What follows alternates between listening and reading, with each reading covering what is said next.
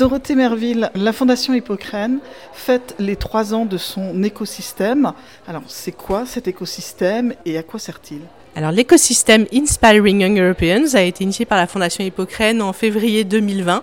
C'était un peu un pari. La Fondation Hippocrène euh, approchait de ses 30 ans et euh, nous, notre mission, c'est de soutenir des projets associatifs pour l'Europe et la jeunesse, qui donnent le goût de l'Europe aux jeunes. Et euh, force de voir euh, individuellement des associations, de leur donner des conseils, de leur dire de se mettre en relation, on s'est dit, ben, en fait, il faut qu'on le fasse nous. Et donc, on a créé cet écosystème pour que nos associations, qui sont toutes différentes en taille, en objet, en thématique, et qui sont donc complémentaires, puissent apprendre à travailler ensemble, se connaître et ensemble aller plus loin. Quelles sont-elles, ces associations, par exemple, et quels domaines elles couvrent? Alors les, trois thématiques principales de l'écosystème, c'est tout ce qui touche à la formation, à l'éducation, à tout ce qui aide à faire grandir le jeune.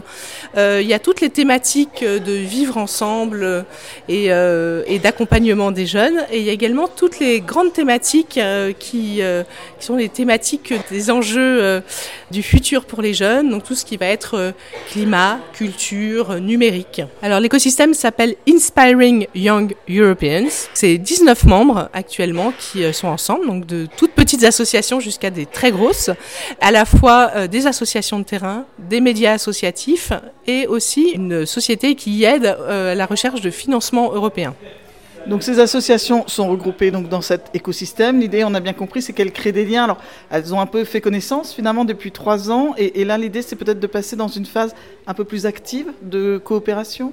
Alors l'objet effectivement de, cet anniversaire des trois ans, c'est de passer de quelque chose qui était très interne, où on a appris à fonctionner ensemble, à créer des projets ensemble, alors qu'à 19 c'est pas si évident, donc à co-construire ensemble nos projets. Et on passe donc aujourd'hui euh, au fait d'avoir des invités extérieurs et de leur présenter l'écosystème et de leur faire vivre les expériences euh, euh, qu'on vit au sein de l'écosystème pour leur donner envie.